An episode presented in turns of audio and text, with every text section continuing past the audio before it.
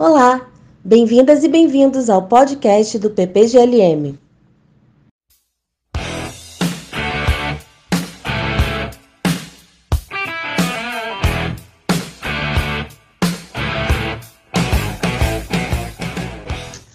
Olá, pessoal! Damos início a mais um episódio do podcast do PPGLM. A entrevista será feita por mim, Renata Augusto, e também por Tiago Augusto. No episódio de hoje, vamos conversar com Giovanni Rola, pesquisador e professor na Universidade Federal da Bahia, doutor em filosofia pela Universidade Federal do Rio Grande do Sul e fundador dos grupos de pesquisa Enactive Cognition and Narrative Practices e também do Cognição, Linguagem, Enativismo e Afetividade. O tema do episódio de hoje é filosofia e cognição enativista.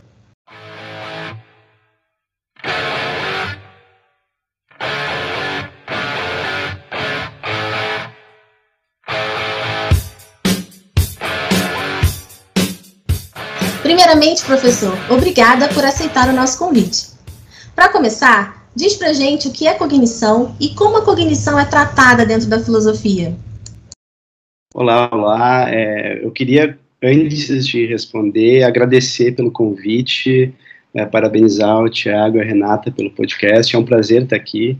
Eu espero é, poder responder bem as perguntas de vocês e contribuir bastante para a discussão. É, então, a pergunta sobre o que é cognição é uma pergunta interessante porque ela já é carregada de teoria. Qualquer resposta que eu for dar, ela já vai ser uma resposta com certos pressupostos teóricos. E eu, claro, tenho uma resposta para esse tipo de pergunta, mas ela não é uma resposta consensual mesmo na, nas ciências cognitivas hoje.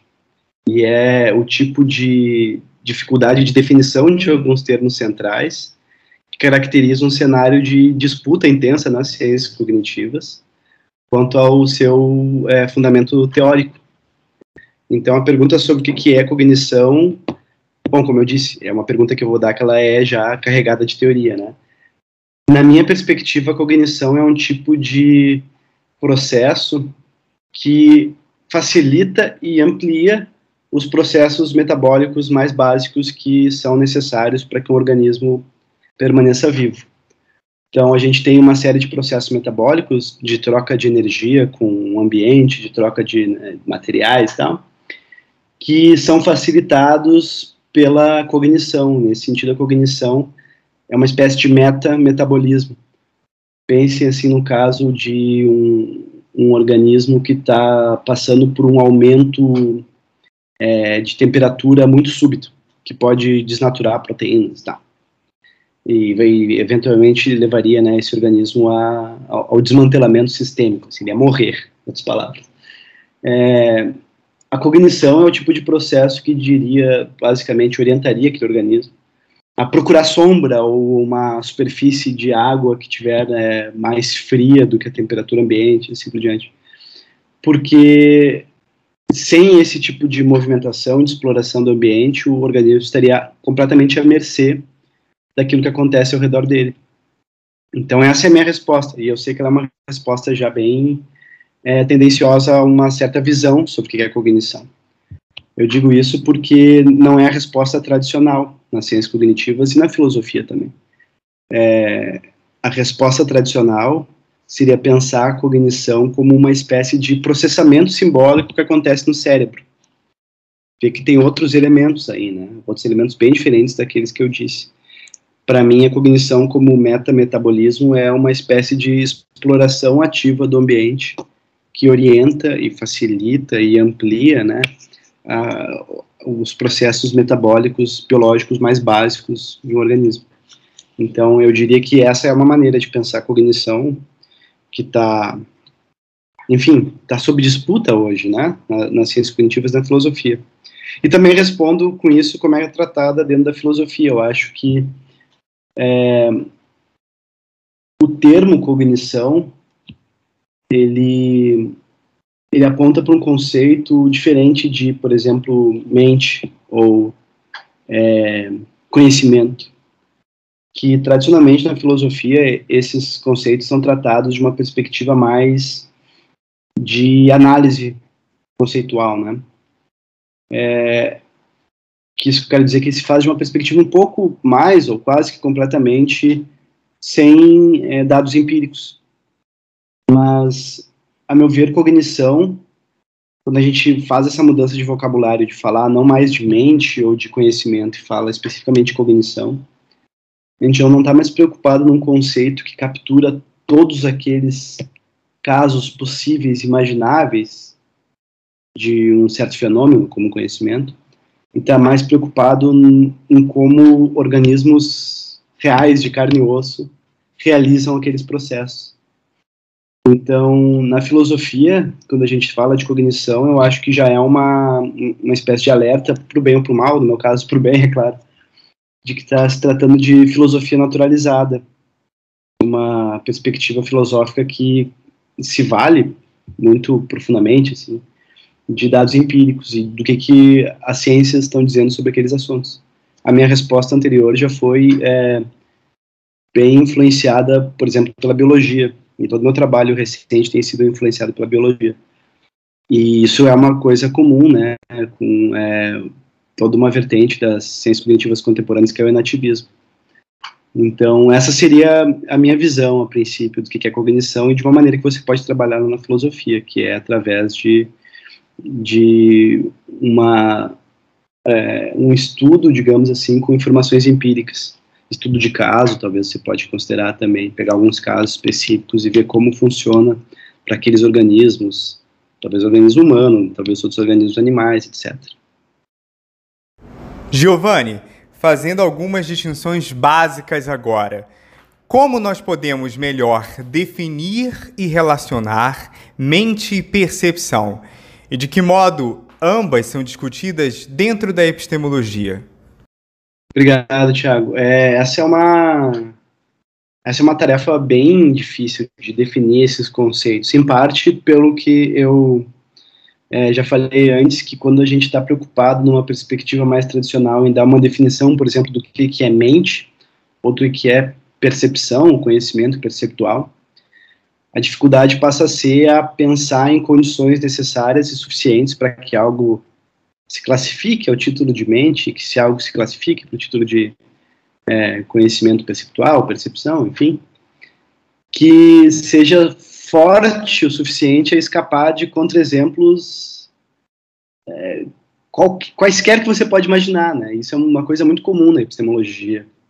Você vê um autor propondo definir tipicamente conhecimento, né, que é um dos assuntos que mais ainda dos que mais movimenta literatura na epistemologia. Mas você vê um autor ou uma autora dizendo assim, ah, defina o conhecimento da seguinte maneira. E em resposta tem alguém dizendo, olha, mas tem um caso aqui que eu não chamaria de conhecimento intuitivamente, mas que satisfaça as condições. Ou o contrário, né? Num caso que é conhecimento, de uma perspectiva pré-teórica, intuitiva, mas que não satisfaz alguma das condições. E daí, muitas vezes, a gente vê na discussão esse embate, assim, de como definir certos termos de modo a, a contemplar todos os casos possíveis, imagináveis, que a gente pode dizer que são, seja de né, mentalidade ou percepção, conhecimento, e também ser é, suficientemente robusto contra contra-exemplos né, que são aquela, aqueles casos que parecem satisfazer as condições e não ser um caso genuíno de conhecimento, por exemplo. Então, eu vou ser bem sincero com vocês. Eu não sei se eu consigo dar uma definição desse tipo para nenhum desses dois conceitos, uma definição modalmente robusta, digamos assim, para mente e percepção. É, já entendi no passado que será parte do meu trabalho, mas eu um pouco me distanciei desse tipo de projeto com o tempo, assim, por contingências da pesquisa. E comecei a me preocupar mais com, não tanto com contra-exemplos imagináveis, possíveis para definir esse tipo de, de conceito, mas pensar em casos concretos e, e, ver até que modo esses casos permitem é, explicar certos fenômenos observáveis empiricamente. Então, hoje a minha resposta do que, que é mente, por exemplo, seria um pouco parasitária do que, que é cognição, no sentido de que eu pensaria o conjunto de processos que facilitam e ampliam os processos biológicos de um organismo. É, então, não é uma resposta biopanpsiquista, que é o que a gente vê às vezes também nessas discussões, né? Que diz que tudo que é vivo tem mente. Eu tenho um pouco de pé atrás com essa com essa concepção. Eu acho que ela amplia demais o conceito de mentalidade. Mas aí eu posso estar sendo também traído por minhas intuições, que também não é novidade, acontece muito, muito frequentemente, inclusive com filósofos. É, então eu pensaria mente nesse sentido. E eu pensaria em percepção como uma exploração ativa do ambiente. Nesse sentido, eu vejo a percepção muito nas linhas da psicologia ecológica do Gibson e também né, nas linhas do enativismo. Na verdade, eu tenho trabalhado com as duas concepções de um modo combinado ultimamente. Né? O que isso quer dizer que para um organismo qualquer perceber certas características do ambiente é saber como interagir com esse ambiente. Então, a percepção seria uma espécie de, de know-how, um saber prático. Eu percebo, por exemplo, né, uma prateleira como um lugar em que eu posso estocar certos livros ou, sei lá, quaisquer coisas, né, que, que couberem ali. Já a minha, a minha gata, por exemplo, ela vê a prateleira como um possível assento para ela, uma cama, uma coisa do tipo. E assim também para todo tipo de estrutura ambiental que eu posso perceber. Eu vejo um muro, por exemplo, como um objeto que coloca uma barreira no meu caminho e eu tenho que desviar dele. Mas pegando o exemplo do gato, que é um animal porque eu tenho uma e estou bem familiarizado, é, provavelmente vê o muro como não como um obstáculo, mas como uma, um suporte para ir para outro ambiente e algo caminhável sobre, que para mim claramente não é o caso. também não sou praticante de parkour, não tenho esse tipo de habilidade. É, mas a gente pode reproduzir esses exemplos assim de várias formas. E eu entendo a percepção nesse sentido, como uma exploração ativa do ambiente, é a detecção de possibilidades de ação que um organismo com determinadas características vai perceber e outro organismo com outras características morfológicas vai perceber diferente, provavelmente, né? E isso também leva em conta as disposições anteriores adquiridas dos respectivos organismos.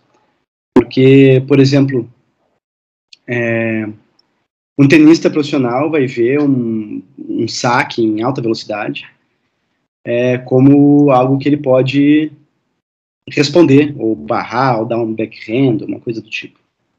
É, já eu, que sou um, não acho que nem classifico como tenista medíocre, mas um entusiasta muito limitado, é, eu vejo um saque em alta velocidade como algo que eu não posso responder, na maioria das vezes, não tenho força e velocidade para alcançar aquela, aquela bola.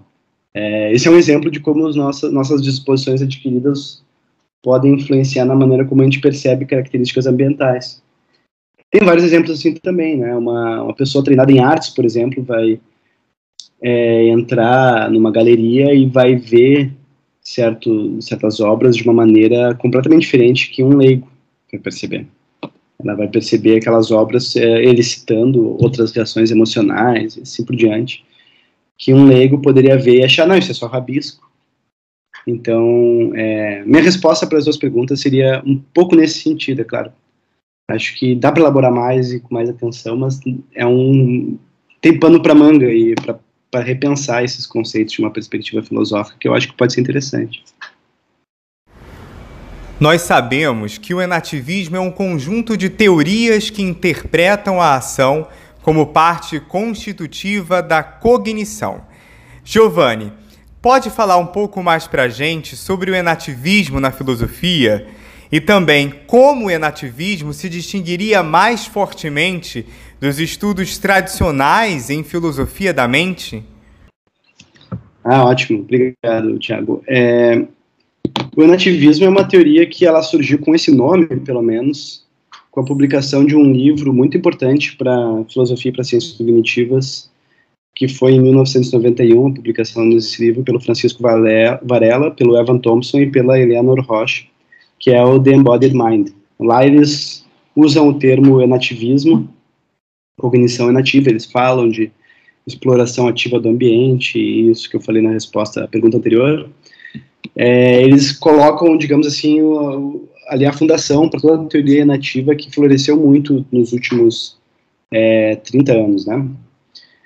E essa teoria, na verdade, ela é um desenvolvimento, a meu ver, natural de um trabalho de dois autores, um deles que é coautor desse livro, que é o Francisco Varela, que faleceu muito jovem, fez muita falta para filosofia, ele era um biomédico, se não me engano, é, e o Humberto Maturana, que são dois autores chilenos que, a meu ver, fizeram a, a grande contribuição latino-americana para a filosofia é deles. Assim. Claro, de novo, eu sou tendencioso sobre isso, reconheço meu viés, mas eu acho que o que eles é, fizeram para a filosofia, eu não consigo pensar em outros casos de tanto impacto. É, claro, consigo pensar em outras áreas, assim, mas para a filosofia, eu imagino que ali foi é, grande contribuição latino-americana para a filosofia mundial. Ali, com certeza, foi um dos grandes momentos. E esses autores trabalham com o conceito de autopoiese, que, é, como o nome indica, né, é a ideia de autogeração. Eles trabalhavam, o Maturano e o Varela, lá atrás, isso era nos anos 70, começo dos anos 80, tá? Trabalhavam com a ideia de que um, um sistema vivo é um sistema capaz de autogerar seus próprios componentes, sua própria organização de modo autônomo. Ele é, faz trocas com o ambiente e nessas trocas com o ambiente ele estabelece certas regras de operação internas, estabelece de modo autônomo que permite que ele se mantenha. Isso é autopoiese e, e ao se manter ele se distingue do seu meio. O exemplo que eles pegam para começar a estudar é a célula, na verdade. Eles começam de baixo, bem de baixo, do, do mínimo organismo vivo, né, que é a célula. E eles vão escalando isso até né, chegar em sistemas mais complexos, como organismos é, é, como nós. E a ideia desses autores, então, era de que todo ser vivo está em constante automanutenção e fazendo trocas ambientais para que se permaneça íntegro, né, como sistema. E se é, ele falha sistematicamente fazer essas trocas, ele se, se perde características do sistema, ele não é mais identificável como um sistema, ele desmancha. A ideia original é essa, do, do Francisco Varela e do Humberto Maturana, que inclusive faleceu, se não me engano, ano passado, ano retrasado, é, o Maturana, né? E o Francisco Varela, acredito que na coautoria do The Embodied Mind, embora ele não cite autopoiese, ele foi, é, ele desenvolveu esse assunto, né, de uma maneira muito, é, muito importante ali com o Thompson e com a Roche, e ele fala em autonomia. Ele diz o seguinte, que um organismo cognitivo ele é autônomo, ele é autor das próprias regras que explicam o seu comportamento. E isso, é claro, tem uma dimensão evolutiva, histórica, né? A gente não vai pensar assim que eu decidi agora por conta própria como vai funcionar minha visão. Não, não é isso. Mas, numa longa linhagem evolutiva, é, foram estabelecidos os parâmetros e os modos de funcionamento ideal e, e, e, selecionados, né, ao longo do tempo, os organismos capazes de executar esses é, esses modos que caracterizaram uma performance cognitiva como a percepção visual. Isso é uma coisa interessante, porque hoje a gente pode pensar um contraste entre um organismo vivo e propriamente cognitivo, como um ser humano, né, e um organismo feito é, artificialmente. Eu penso no mais simples, é um exemplo que eu uso muito, que é o do Rumba, né, que é o, é, o robozinho aquele que vai no chão, solta ele pela casa, se ele, né, tu carrega ele, solta ele pela casa. Ele vai varrendo o chão, vai batendo nas paredes vai desviando das coisas. Às vezes ele, dependendo do modelo que você tem, ele tem um mapa do ambiente, tá? ele faz o um mapa do ambiente. E ele não repete a limpeza no mesmo lugar e tal, limpa tudo com mais eficiência, gasta menos energia, etc. Por que, que esse organismo que se comporta de modo mais ou menos análogo a outros seres vivos, é, e até mais sofisticado do que alguns seres vivos, não é propriamente cognitivo. A resposta que o enativismo dá é de que esse organismo não é autor das próprias normas de operação. Ele foi concebido, né, por um time de designers, né, de engenheiros, tal, que montaram ele para operar daquele sentido. Então ele mesmo não tem autoria nem adaptatividade com respeito às próprias normas. É, isso é uma marca importante de organismos cognitivos, que eles interagem de modo adaptativo com variações ambi ambientais que podem ser prejudiciais ou favoráveis, né, à automanutenção deles. Então, em resumo, a ideia nativista é essa, é ver a cognição em continuidade com os processos biológicos, e daí tem nativistas que vão defender isso com maior ou menor força, eu pessoalmente defendo uma continuidade não muito forte entre cognição e biologia, mas alguns autores defendem uma continuidade mais forte, e a distinção importante com os outros outros modos de entender cognição e mente mais tradicionais na filosofia e também nas ciências cognitivas é ver como a relação entre o organismo e o ambiente e essa relação que depende de um corpo, ela é constitutiva da cognição. É uma relação de ação, né? O organismo tem que agir no ambiente e o modo como ele vai agir vai depender do corpo que ele tem. E e também vai depender do ambiente que está ali para ser explorado por ele. E se vocês verem assim uma tradição mais é, consolidada na, até lá os anos 90, que era o chamado cognitivismo clássico, eu gosto de chamar de cognitivismo de velha guarda, essa tradição costumava pensar a cognição como um processamento de informação no cérebro, como eu falei mais cedo. Uma espécie de, de, de aplicação de uma linguagem do pensamento tem um autor muito importante nessa tradição, que é o Jerry Fodor, que ele fala justamente nesses termos, uma linguagem do pensamento, que é uma linguagem simbólica, com certas características combinatórias específicas, características sintáticas, e que veicula símbolos ali que, com poder semântico, né? E nessa característica, né, nessa caracterização do, do cognitivismo clássico de velha guarda, o corpo do organismo e o ambiente não é importante para você entender o que está acontecendo. Você tem que entender no nível algorítmico o que está acontecendo ali com aquela linguagem. Ou seja, existia uma certa é, um descolamento da biologia e da cognição nessa perspectiva antiga. E o que aconteceu a partir dos anos 90 com aquele livro The Embodied Mind foi reintroduzir essas questões. Eu digo reintroduzir porque elas já eram do horizonte teórico dos pragmatistas americanos lá no começo do século passado. Muitas coisas que os nativistas fazem é, e defendem são herdadas indiretamente ou às vezes até diretamente do pragmatismo americano. Eu falo em autores como Dewey, né, James, tá. É, principalmente Dewey. E o relativismo reintroduz essas concepções filosóficas de maior importância no debate com as ciências cognitivas. E isso gerou uma produção torrencial de, de pesquisa sobre, junto com outras, outras fontes, não é a única fonte que levantou essa questão, mas outras tantas fontes levantaram isso na linguística, na inteligência artificial e em outras áreas, na psicologia cognitiva também, que recolocou o papel do corpo e da ação no ambiente em primeiro plano nas ciências cognitivas. E eu acho que muito que a gente vê hoje é, a, é essa disputa né? E a filosofia tem um lugar de proeminência nesse tipo de cenário, porque é um cenário em que os próprios cientistas estão fazendo perguntas filosóficas. Então é um momento que a gente pode contribuir de alguma maneira é, para o debate vivo, sabe? E você vê muito isso em, até em termos bem precisos de colaboração. Você vê muitos filósofos trabalhando ativamente com cientistas para desenvolver questões que são ao mesmo tempo teóricas e de importância empírica. E eu acho que o nativismo tem esse, esse posicionamento duplo, tanto na filosofia quanto nas ciências cognitivas hoje. Na esteira das perguntas anteriores, eu gostaria de falar sobre conhecimento prático, mas a partir da chamada perspectiva anti-intelectualista de conhecimento prático. Quer dizer, tal conhecimento não pode ser reduzido completamente ao conhecimento de fatos de conhecimento proposicional. Você pode falar mais sobre essa posição na filosofia e como o enativismo compreende a discussão sobre conhecimento prático? Claro, obrigado, é uma excelente pergunta.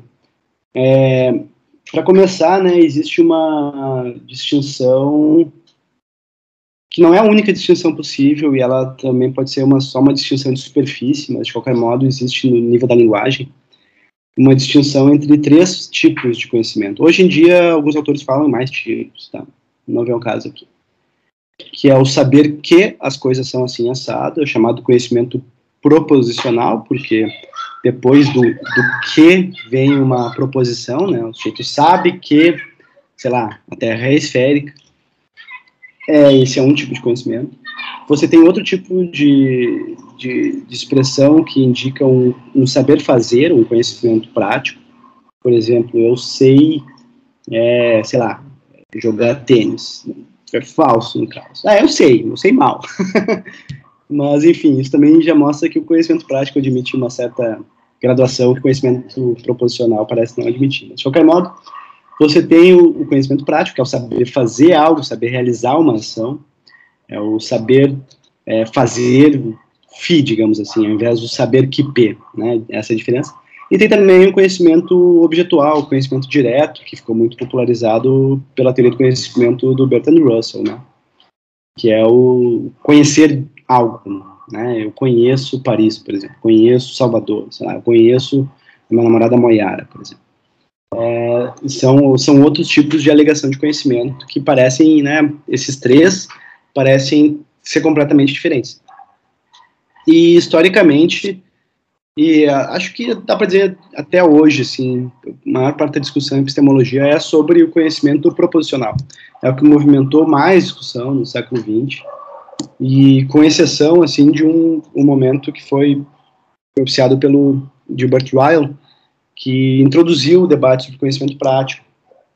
E ele foi um dos primeiros a defender explicitamente o anti-intelectualismo que tu comentaste há pouco, Tiago. Que é a ideia de que tu não pode reduzir o conhecimento prático ao conhecimento proposicional.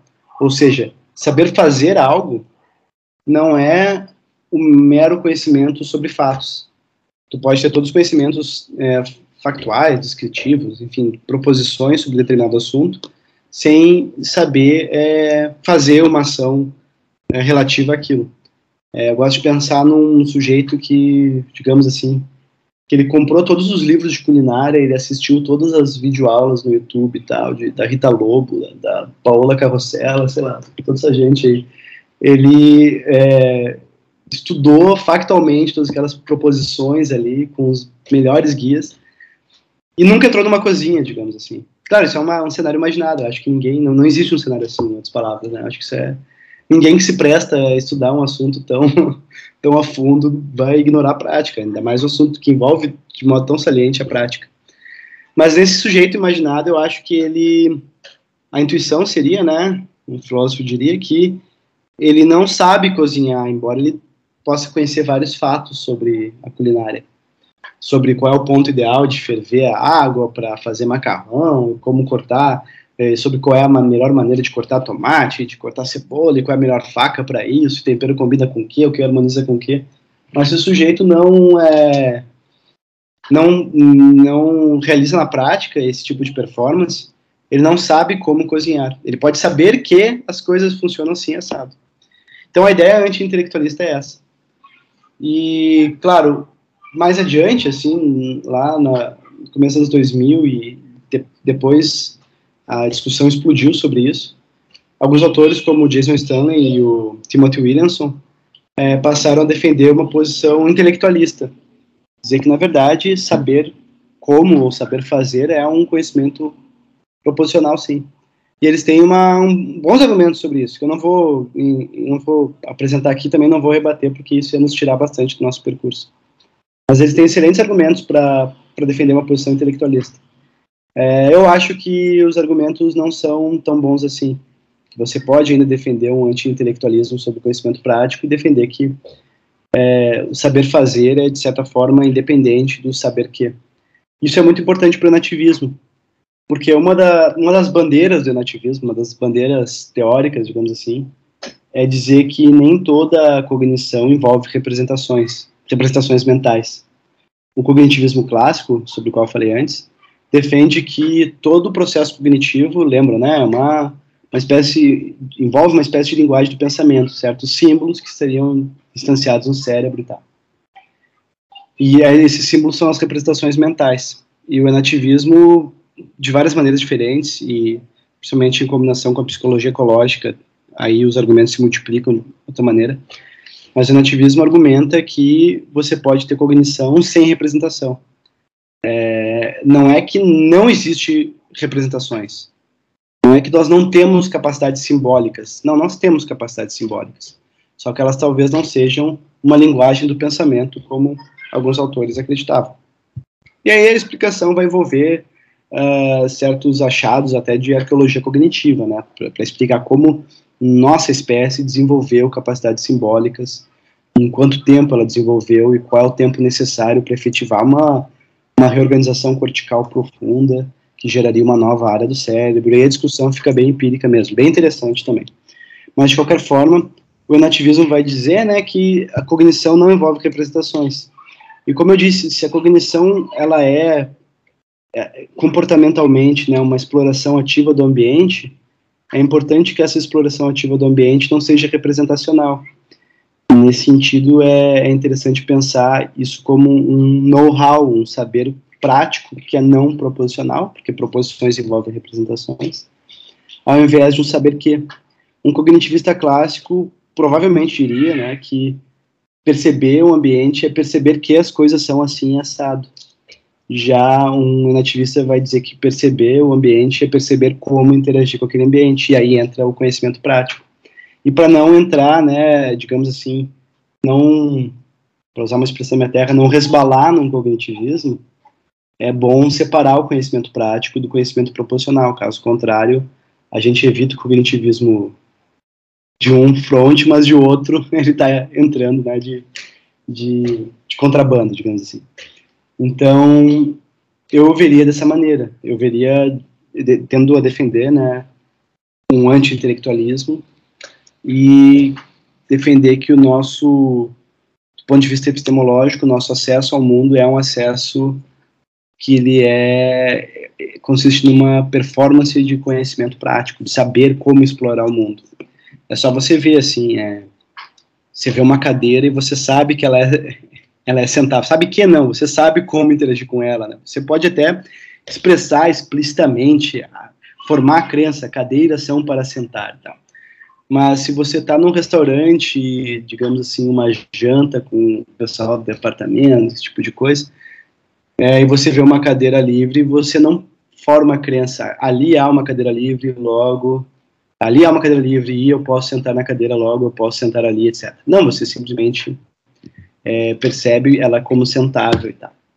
E maior parte das nossas interações com o mundo, né, a gente pode pensar em centenas de exemplos, mas maior parte das nossas interações com o mundo são assim, elas são no nível do engajamento que é anterior à formação de crenças.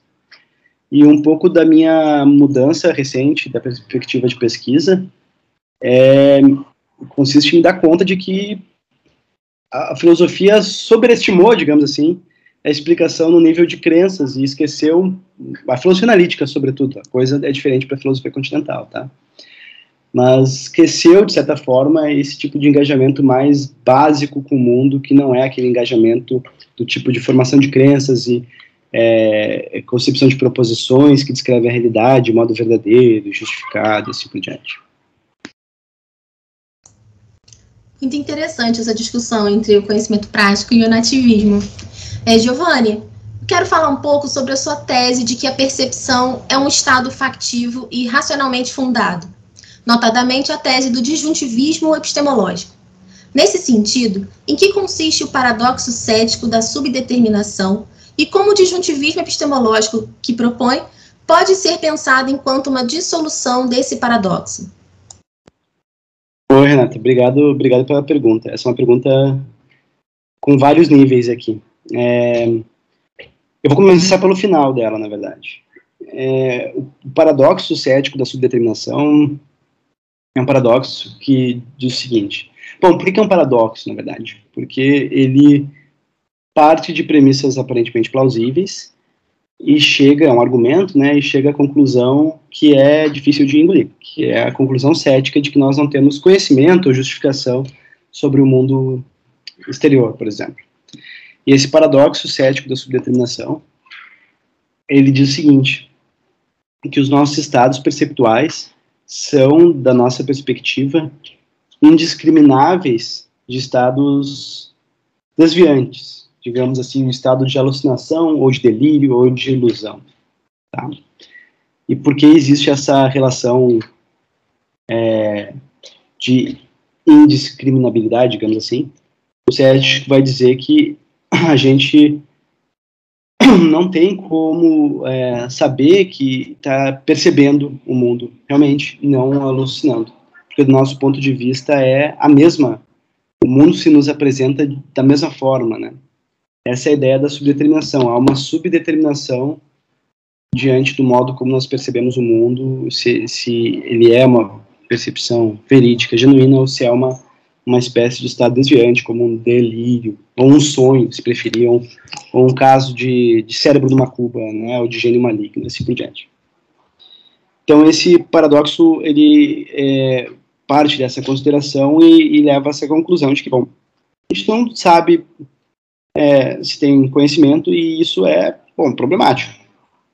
Talvez a gente até tenha conhecimento, só que a gente não consegue justificar, porque tudo que a gente usar para justificar o nosso conhecimento sobre o mundo, por exemplo, que eu estou vendo a minha gata aqui do lado, o cético vai dizer, você poderia estar tá sonhando, né? você poderia estar tá alucinando, poderia estar tá delirando, assim por diante.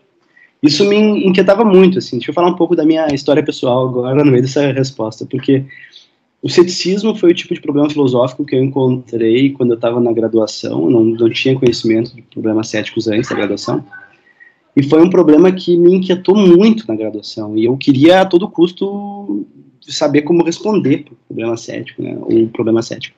E na verdade, na época eu estava com outros problemas céticos em vista. O problema cético do fechamento, que é, tem outra estrutura e tal, mas os epistemólogos aí vão saber que né, tem efeitos parecidos da subdeterminação. Então, eu, quando eu fui para o mestrado, eu pensei, ah, finalmente eu vou, vou falar sobre isso. Mas eu cheguei no mestrado e não cheguei, não cheguei a tratar do, do problema cético em si, ele ficou só no horizonte da minha pesquisa. E eu acabei só conseguindo lidar com esse problema na, no doutorado, em que eu, eu pretendia enfrentar de cara esse problema da subdeterminação que era explicar como né, que a gente pode ter é, conhecimento do mundo. E, e, respondendo ao cético, né, claro, que é o, para mim era o desafio maior, ele era o último chefão da filosofia, digamos assim.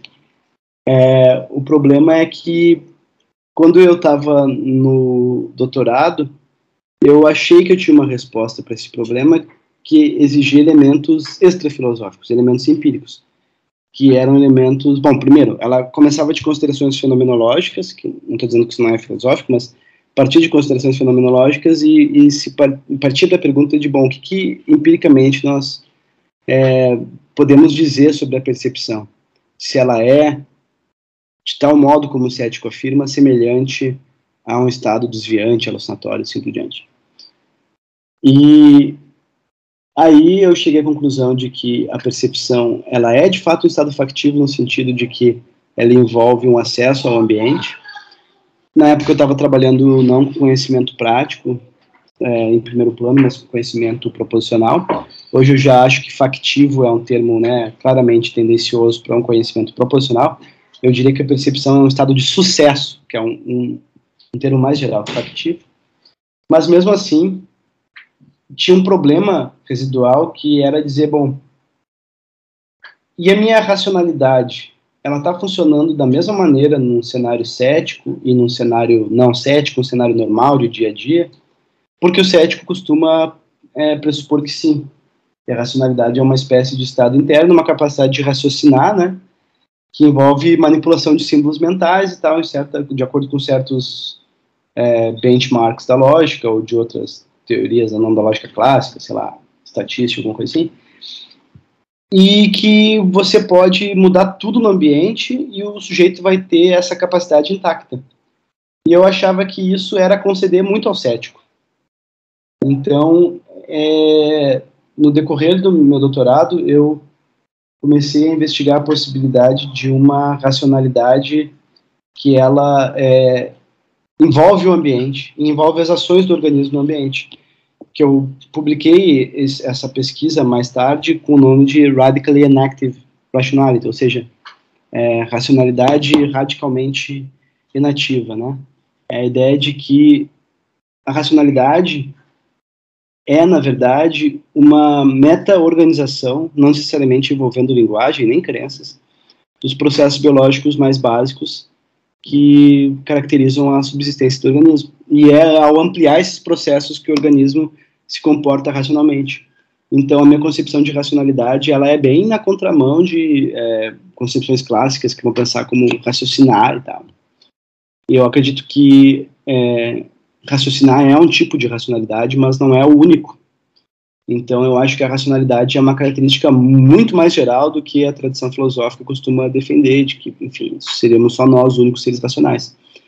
É uma concepção que nos vê em descontinuidade evolutiva com os animais que têm muito em comum conosco, muito, muito em comum conosco, não só biologicamente, mas de comportamento também. Então a minha ideia era pensar a percepção como um estado de sucesso. Hoje eu diria isso, não necessariamente factivo, porque factivo envolve crenças verdadeiras, eu acho que é algo mais geral do que crenças verdadeiras, mas um estado de interação bem-sucedida com o ambiente que vai envolver uma agência racional na interação com esse ambiente de modo adaptativo e e proficiente, tá? E por que, que isso é importante? Porque eu acho que num cenário cético clássico a gente não tem isso. O cérebro numa cuba não está interagindo com o ambiente. Ele pode estar até raciocinando, mas isso é só um resíduo do que sobra quando tu tira o mundo de um, do sujeito e deixa ele lá no vácuo metafísico da vitimização metafísica, lá do gênio maligno, enfim. E ele não está interagindo uh, racionalmente com o ambiente, e não está também percebendo o ambiente. Então, a minha defesa é, era de uma espécie de. Por isso que eu escolhi o nome da minha tese, disjuntivite, um jogo de palavra com conjuntivite, né? Que era a ideia de que eu ia defender uma disjuntiv um disjuntivismo sobre percepção, sobre fenomenologia e sobre racionalidade. Era uma, uma disjuntivite generalizada. Que a racionalidade não é a mesma num cenário cético, num cenário normal, tampouco é a fenomenologia do indivíduo que está alucinando ou delirando é, e o indivíduo que está interagindo com o mundo, e também não é a mesma a percepção do ponto de vista epistemológico desse indivíduo, é, de um sujeito que está percebendo o mundo como de fato é, e do indivíduo que está alucinando um mundo né, imaginário e tal, esse tipo de coisa. Então essa seria, de certa forma, a minha concepção de, de percepção atualizada hoje para para os termos com os quais estou lidando.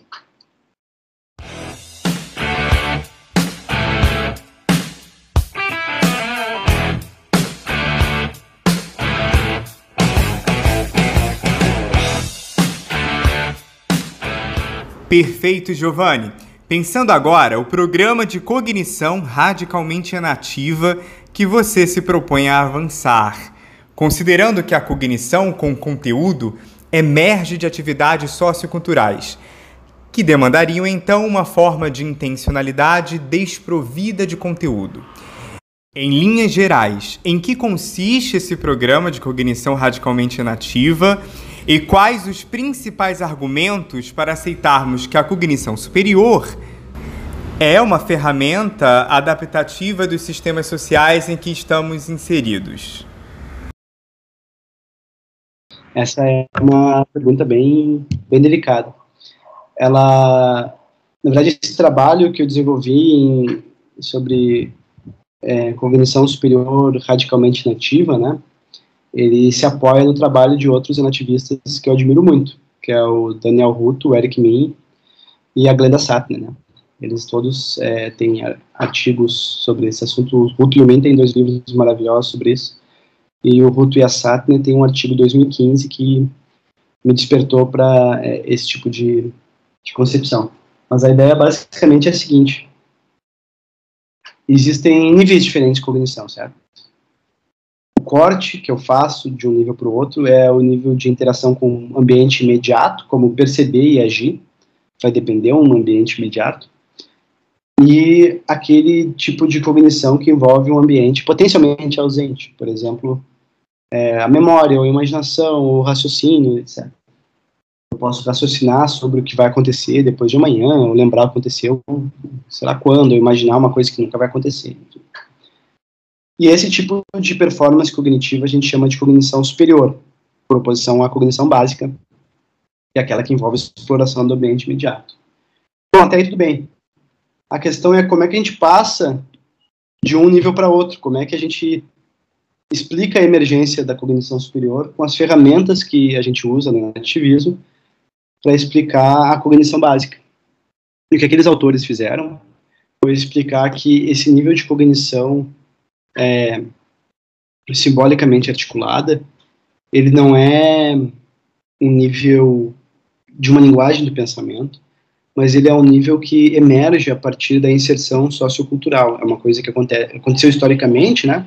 É, nos últimos 11 mil anos, digamos aí, o período de desenvolvimento cultural do, do homem comportamentalmente moderno, né? A humanidade comportamentalmente moderna surgiu aí, é, é bem recente, né? Em que a gente, é, claro, a partir do desenvolvimento cultural mais antigo dos Homo sapiens, a gente começou a desenvolver capa capacidades simbólicas né, de, de interagir uns com os outros. E isso envolve a escrita e a matemática, né, a contagem simbólica numérica, assim por diante.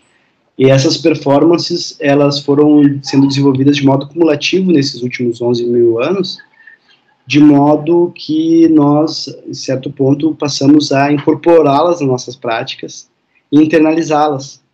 Isso explicaria como, através dessas trocas, que no começo é, aconteceram sem um conteúdo cognitivo representacional prévio, né? Aconteceram pelo manuseio de símbolos. O caso da escrita é muito espetacular, porque literalmente era um manuseio de argila para contar grãos e tal, se não me engano, 8 a 7 mil anos atrás, no antigo Oriente Próximo era o uso de argila como marcadores para quem tinha mais de um grão, de outro, de uma coisa de outra, e que com o tempo se desenvolveu com o sistema de escrita.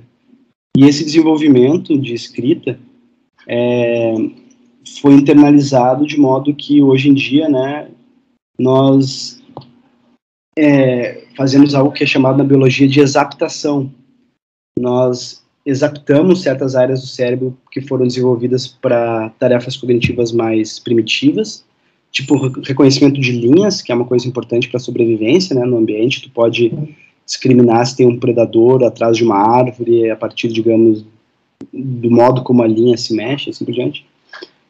É, nós exaptamos esse tipo de capacidade cognitiva que é muito antiga e compartilhada com outros primatas para reconhecimento de símbolos gráficos, e nós internalizamos esse tipo de capacidade é, culturalmente, né, e desenvolvemos capacidades cognitivas superiores. Tanto é que os raros e casos e, e, e raros e chocantes casos, né, de, de crianças que são criadas em privação de interação social, você vê é, vários efeitos disso com atrasos cognitivos para a cognição superior, não só de expressão, mas de, de reconhecimento de certos símbolos e tal, e muitas vezes é incorrigível, né, é muito, são muito chocantes esses casos.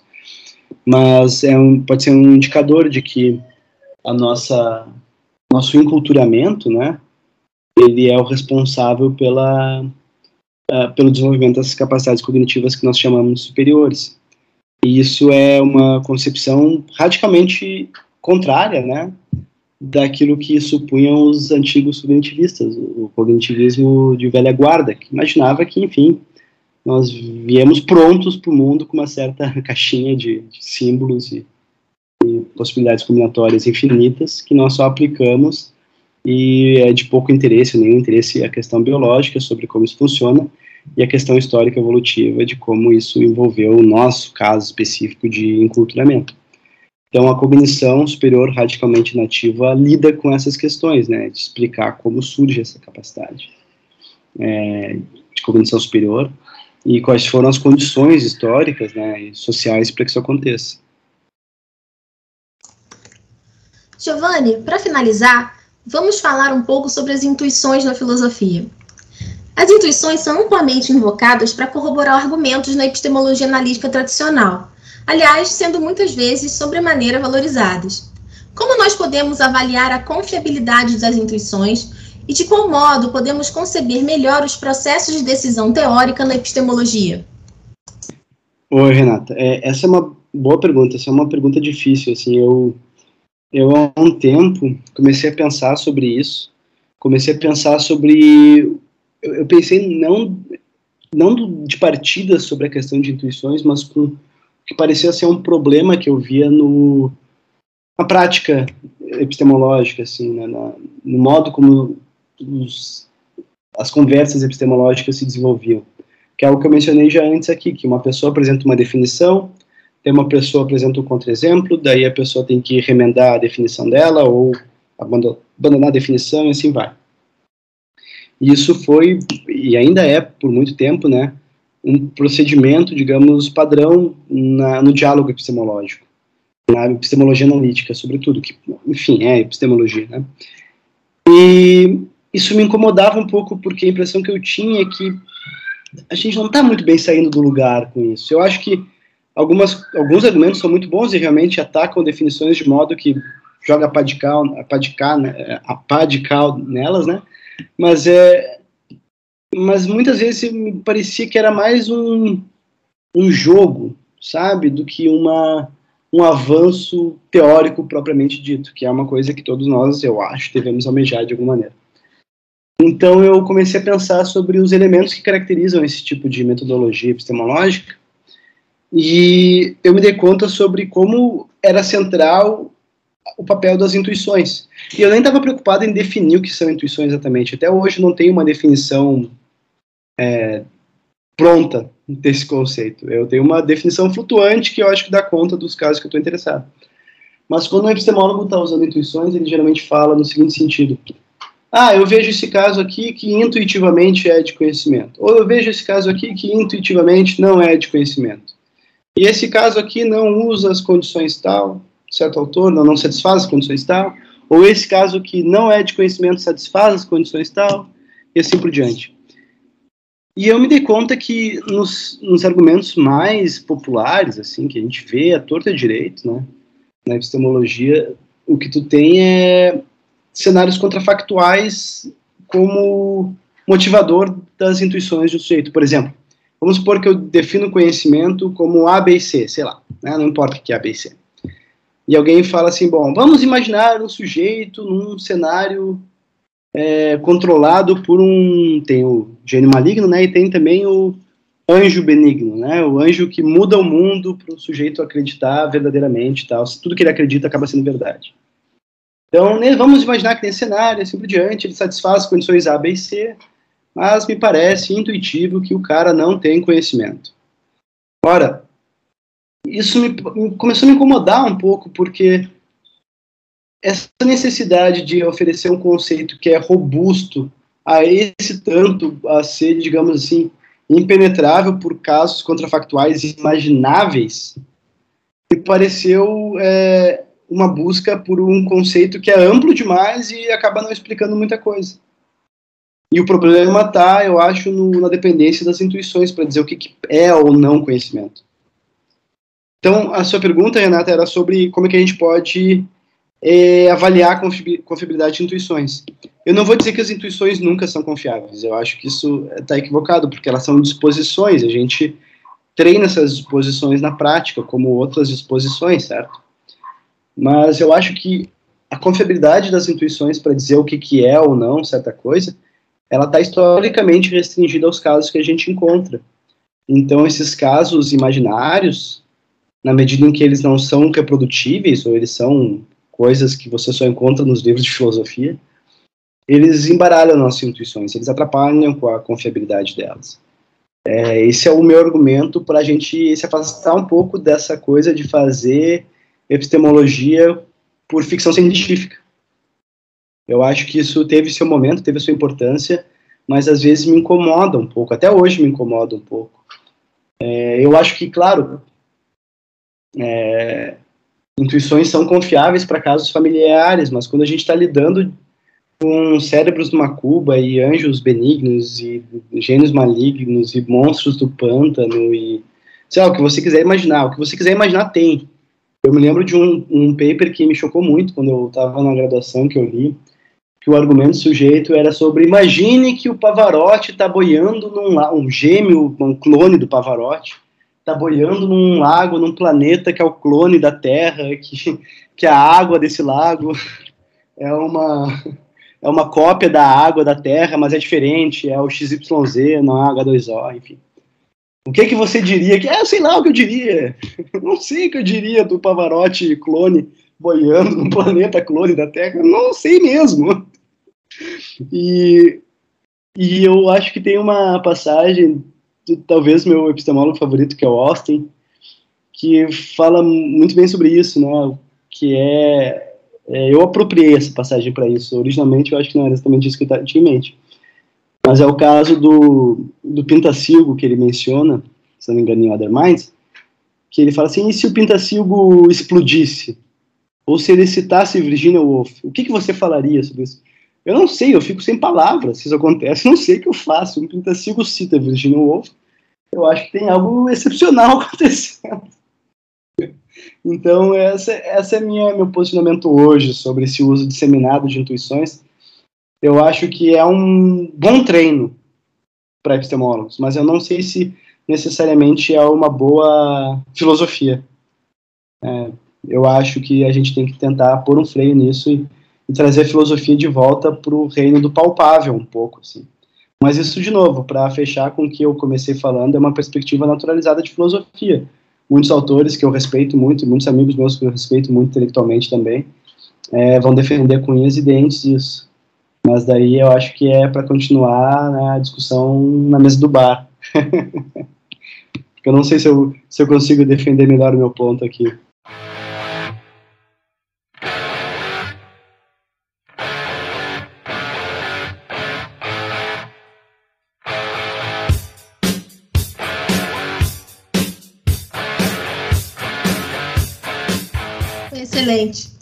A gente agradece ao professor Giovanni Rola pela ótima entrevista.